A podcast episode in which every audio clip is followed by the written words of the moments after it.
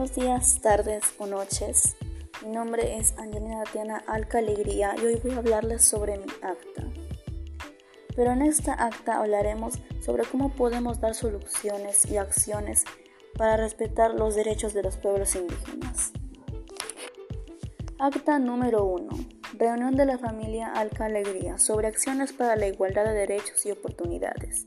Distrito de Comas, Lima, en el distrito de Comas del departamento de Lima, siendo las 8 pm del día 10 de julio del 2021, se reunieron en la casa de la familia Alca Alegría las siguientes personas: Max Bravo Alca, Joseph Alca Alegría, Sheila Alegría Guamán.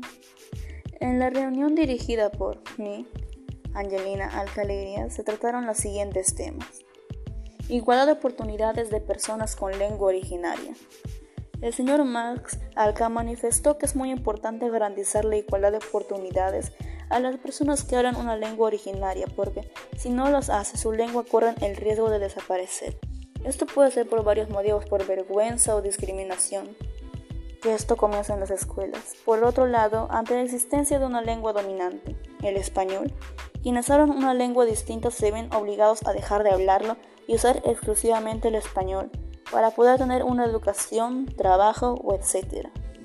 Pero menciona que parte de garantizar esta igualdad de oportunidades no hay que ver estas lenguas como un obstáculo, sino como nuestra riqueza cultural. Sobre este tema se acordó que la igualdad es importante, ya que esto ayuda a convivir mejor y si tenemos amigos o familiares que tienen diferentes lenguas, es mucho mejor, la verdad, ya que podemos aprender de ellos o ayudarlos a que se expandan con otras personas. Igualdad de acceso a los recursos energéticos. La señora Sheila Waman declaró que es para garantizar los derechos fundamentales a todos se requiere asegurar la igualdad de oportunidades para todos y el acceso a los servicios básicos.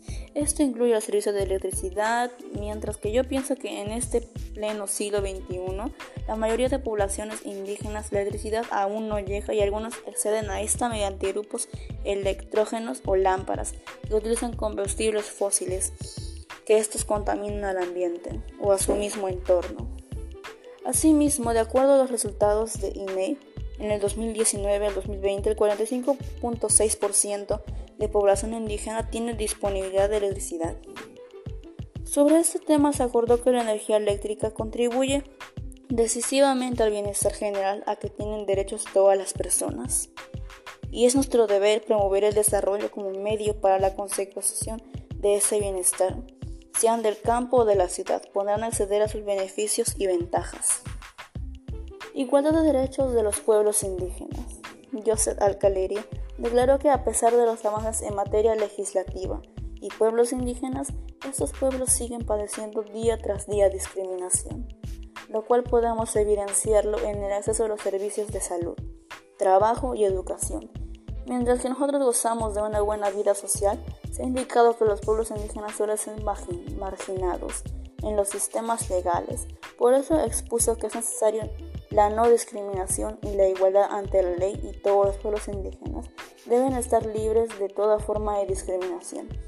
Sobre este tema se acordó que los pueblos y los individuos indígenas son libres e iguales a todos los demás pueblos y tienen derecho a no ser objeto de ningún tipo de discriminación en el ejercicio de sus derechos. La reunión finalizó a las 8 a.m. con la inconformidad de los participantes. Con esto me despido. Espero volvernos a ver en otro momento. Adiós.